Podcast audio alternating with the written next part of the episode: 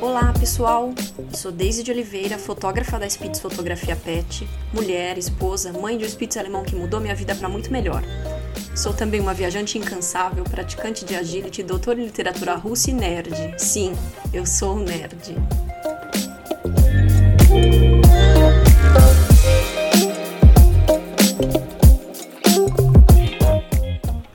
Sejam muito bem-vindos.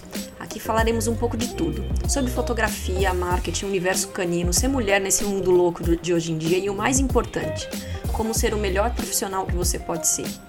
Este é o podcast da Spitz Fotografia Pet. Bom, olá, olá a todos. É...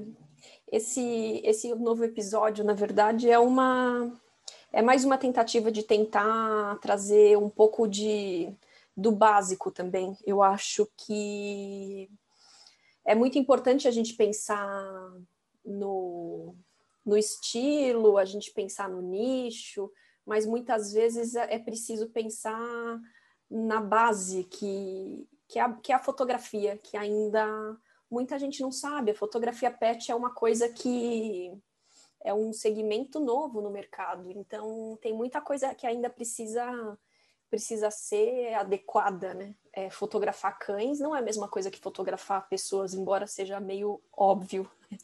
É, primeiramente, queria contar uma novidade para vocês. É, hoje eu fiquei sabendo que eu que eu fui, fui selecionada no segundo lugar com uma foto no, no Brasília Photoshop. Fiquei bastante contente porque eu estou no mercado faz pouco tempo e, além disso, a minha, foto, a minha fotografia é um pouco diferente do que se espera aqui no Brasil de, de uma fotografia de cães. É até, assim, foi até difícil para eu participar desse, dessa, desse concurso, porque eu fui ler o regulamento e eles diziam que a foto tinha que ser editada em até 30%, 30, 40%, alguma coisa assim. E a minha foto ela é super editada, então eu fiquei até com medo de participar, porque e eu acho que talvez isso seja uma coisa um pouco uma maneira antiga de se pensar, porque assim, estava é, dizendo que se você editasse demais, você teria que ir para uma categoria editada. e eu acho que talvez isso seja um modo antigo de se ver a fotografia, né? A fotografia como algo como algo puro, né? Como os puristas veem, que é uma coisa que você fotografa é você fotografa com a câmera e acabou. então, Photoshop já não é fotografia, né? Então, há controvérsias, né? Eu vejo isso de uma maneira completamente diferente, então para mim foi muito difícil porque eu tive que parar, é, a minha sensação foi que eu tive que parar o meu processo de edição pela metade. Então eu não fui até o fim. É... Mas mesmo assim eu consegui o segundo lugar com, com uma fotografia que é simples, de um cão sendo cão, sem frufru, sem nada disso. E o que foi muito legal de, de pensar que, que, que aconteceu, né? Então, primeira novidade é essa. Então, agora a gente com, começa a falar um pouco sobre. Vou começar a falar um pouco sobre a abertura, que eu acho que é onde, onde começa esse, essa história do tripé de, de, de exposição que é uma das partes mais fascinantes da fotografia, especialmente da fotografia pet, porque é algo é algo diferente para gente. Então, pensando em aberturas e lentes, então elas imitam, se você pensar em abertura, elas imitam as lentes, elas imitam o olho humano. Então, quando entra a luz na íris, ela a, a pupila se fecha ou se abre. Então, quando está escuro, a sua pupila abre. Quando está claro, a sua pupila fecha. Então, a abertura controla, além da entrada de luz, algo que é extremamente importante e fundamental na, na fotografia PET artística e na fotografia PET como geral, para trazer, para agregar valor na sua fotografia e deixar de ser uma fotografia de celular, que é o campo de profundidade. Então, o que, o que é isso? É o que estará focado e o que estará desfocado. Então, a, decisão de abertura, e aí a gente tem que lembrar que isso aqui é sempre um tripé. Então, a, a abertura é, não trabalha sozinha, ela trabalha é, junto com o ISO e a velocidade do obturador. Então, se, dependendo da decisão que você tiver na, na abertura, isso vai afetar esses outros passos. Então, é importante sempre pensar não isoladamente, mas como, como, como um tripé mesmo, como três coisas que precisam trabalhar juntas. E aí, a abertura. A gente tem aqui a abertura do diafragma é a quantidade de luz que entra, basicamente. Então, é, é, algo, é algo meio contraintuitivo, mas é, quanto mais alto é, é o, o número da abertura, menor é a abertura. Então, se você fotografar numa abertura f8, a sua lente vai ficar com um buraquinho assim, uma aberturinha assim, desse tamanho, como a gente vê aqui. E se você ficar com uma abertura 1.4, por exemplo, a sua lente vai ficar super aberta.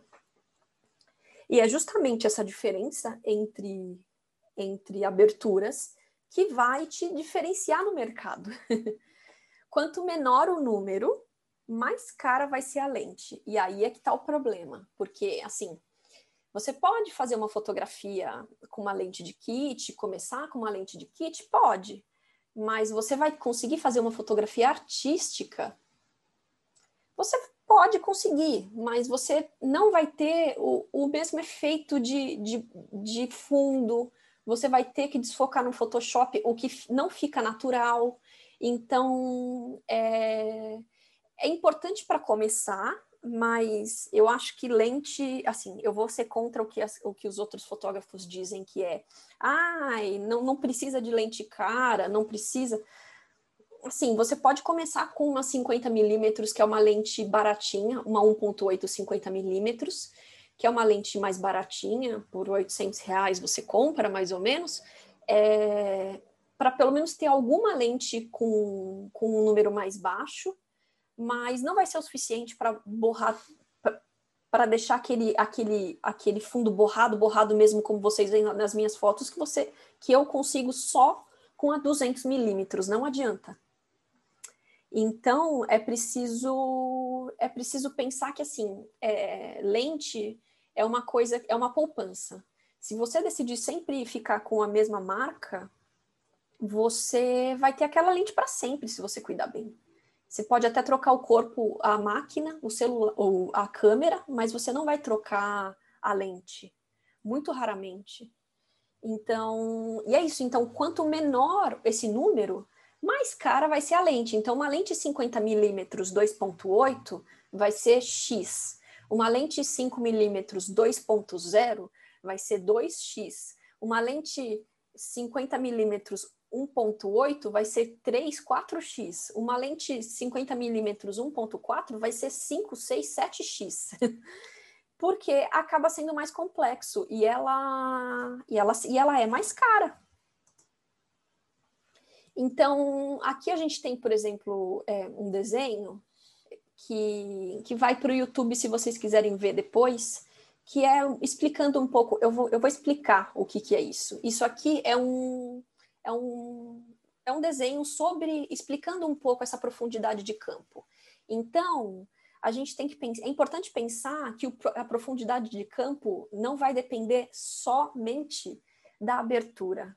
É importante pensar que a, ela, vai, ela vai também ser afetada dependendo da distância do sujeito ao fundo que você está fotografando e a sua distância ao sujeito. Eu vou explicar melhor. Então, por exemplo, se você tirar uma foto em F11, vai ficar tudo definido, tudo focado. É, primeiro é importante pensar como a, é, como a câmera foca. A câmera pensa em como se fossem fatias. Então, por exemplo, se você usar uma abertura de 2.8, por exemplo, e você estiver muito perto do sujeito, você vai focar o olho da pessoa, o nariz vai estar desfocado.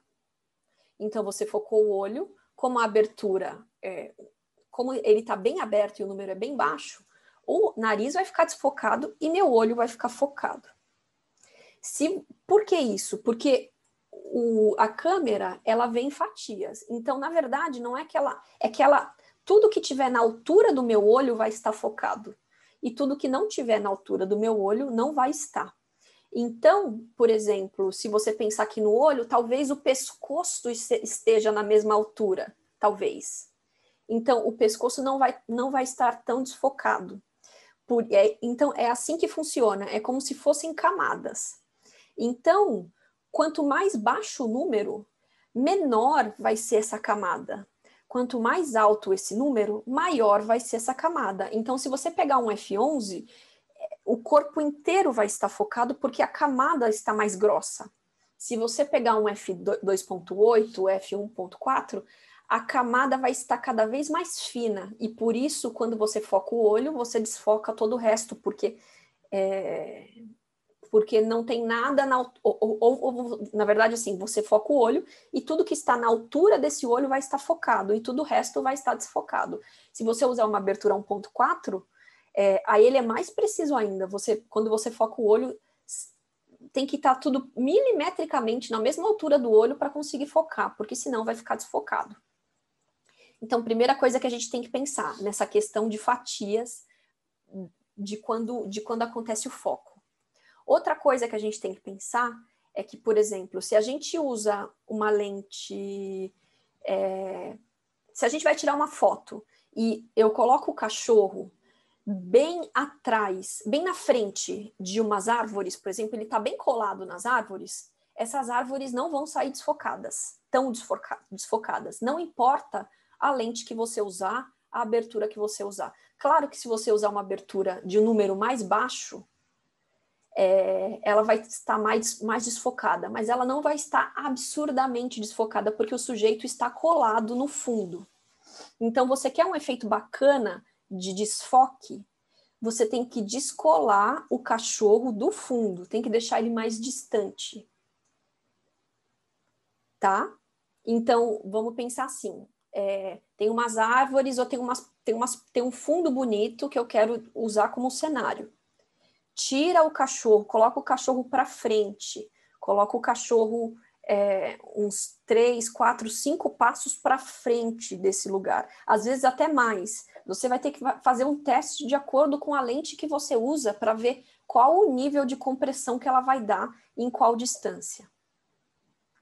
Outra coisa importante dizer é que também vai ter diferença de, de efeito na distância de você, como fotógrafo, estar em relação ao cachorro, ao sujeito. Então, se você tirar uma foto do cachorro com você muito próximo do cachorro, a fatia fica menor. Então, se você focar o olho, você vai o olho do cachorro, você vai conseguir focar só o olho e o resto vai estar desfocado. Se você der uns três, quatro passos para trás, na hora que você focar o olho, você vai conseguir é, focar um pouquinho mais das outras coisas a foto vai ficar um pouquinho mais focada de uma maneira mais global. Então, é, também é importante lembrar desse, desses pontos. Então, assim como a gente tem um tripé de. A gente tem um tripé de, exposi é, de abertura ISO e velocidade do obturador, a gente também tem esse como se fosse um tripé, que é você pensar no número de, da abertura que você vai usar, a posição do cachorro em relação ao fundo e a posição de você como fotógrafo em relação ao cachorro. Tudo isso vai isto, tudo isso vai afetar, tá? Então, por exemplo, eu percebo que o nível de compressão é muito mais alto quando eu uso, por exemplo, a minha lente 70-200, 2.8, em 200 milímetros. Por isso que raramente eu tiro do, do, dos 200 milímetros, porque é nos 200 milímetros que eu consigo o maior tipo de compressão. Então, se eu pego essas 200 milímetros, coloco o cachorro em, em uma, é, distante do fundo, e eu estiver distante do cachorro, ele vai ficar desfocado. Super desfocado, mas se eu for até mais próximo do cachorro, o mais próximo possível que minha lente permitir, que a distância permite, porque chega um momento que você não pode chegar tão perto com a 200 milímetros. O fundo vai ficar realmente todo borrado, todo borrado, naturalmente da lente. Então, quanto mais você, quanto mais perto você chegar do cachorro e quanto mais o cachorro estiver distante do fundo, mais borrado esse efeito vai dar. Como eu disse, esse efeito é mais fácil você conseguir com lentes, com teles, com lentes de longo alcance. A 50 milímetros você não vai conseguir o mesmo efeito da 200 milímetros, da 105 milímetros, mas você já vai ter alguma coisa que vai ser um pouco melhor do que a sua lente de kit. Mas isso é importante testar. Então é isso, porque por isso que as lentes do kit são mais baratas, porque elas realmente são mais elas não te dão esse mesmo campo de profundidade. E além disso, elas são mais escuras. O que, que eu quero dizer com escuras? Como tem algumas que, assim, elas chegam até 4,5 só. Como elas chegam até 4,5, elas não abrem totalmente. Isso significa que entra menos luz. Então, você tem uma limitação, é, você tem uma limitação de, de, de horário, de, de luz para conseguir fotografar o seu cachorro.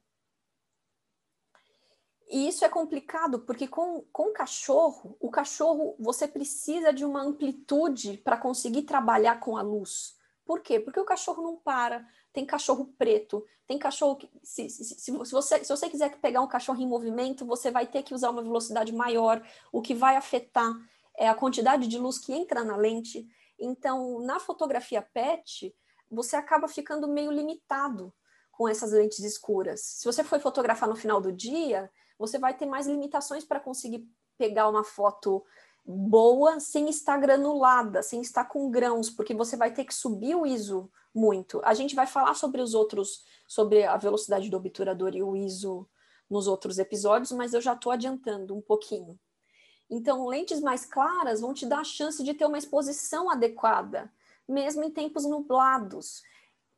Cães correndo sem ter que subir muita exposição, é isso. Então, assim, é, é, vai te dar mais liberdade para você trabalhar com uma exposição, com uma exposição, entre aspas, correta. Se você gostar de fotos, de fotos granuladas, tudo bem, não tem problema. Você pode, você pode trabalhar com fotos granuladas. Tem gente que faz parte do estilo fotos granuladas. Eu não gosto muito, especialmente no cachorro. O cachorro, para mim, tem que estar tá super, hiper definido. Mas se for o seu estilo, tudo bem. A verdade é que não existe exposição perfeita e tudo isso é subjetivo. Por exemplo, a minha fotografia é um pouco mais escura. Tem gente que não gosta, que vai falar, ah, é muito escuro.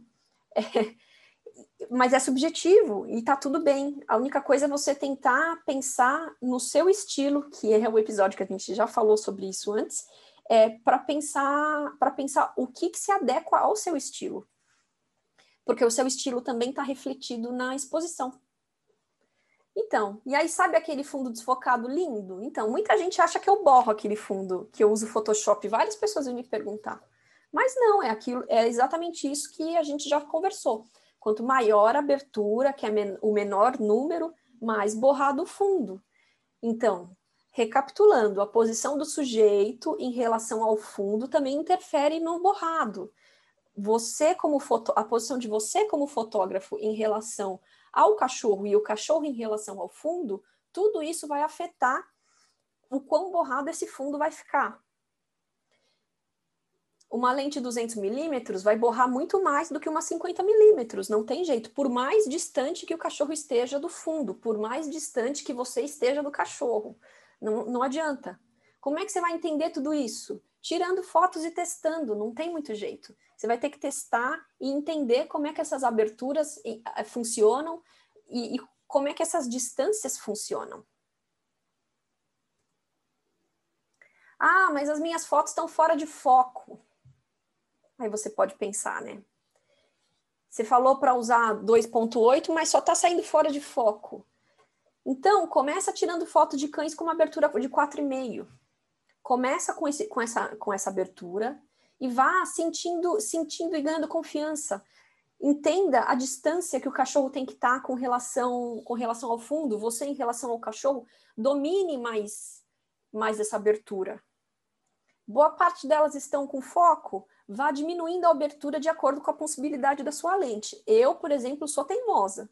Se eu comprei uma lente 2.8, eu quero usar essa lente em 2.8. Eu sou, eu sou totalmente contra é, esses fotógrafos que usam que usam uma, uma abertura maior. Eu acho que essa abertura maior é importante para você aprender e dominar a técnica, mas eu acho que é importante você sair da zona de conforto, mesmo porque vai dar um efeito diferente é, na sua fotografia.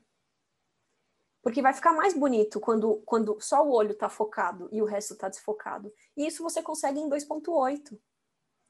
Então, vá ganhando confiança, vá experimentando até você conseguir diminuir na possibilidade da sua lente, é claro. Se você tiver uma lente de 4,5, não tem muito o que fazer. Então é importante pensar tudo isso na, nas distâncias, que cães parados e correndo, eles necessitam de diferentes configurações, então você precisa aprender como funcionar isso, você precisa entender é, o cão no sol, o cão na sombra, o cão preto, o cão branco, como é que você vai descobrir tudo isso? Testando. Então, quando você se sentir confortável, se desafie e vai diminuindo, porque o efeito artístico vai dar quanto menor for esse, esse, essa sua abertura da lente. É isso, pessoal. Eu espero que vocês tenham gostado.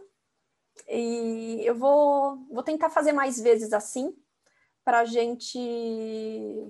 para eu compartilhar aqui as informações com vocês também, tá bom? Até mais.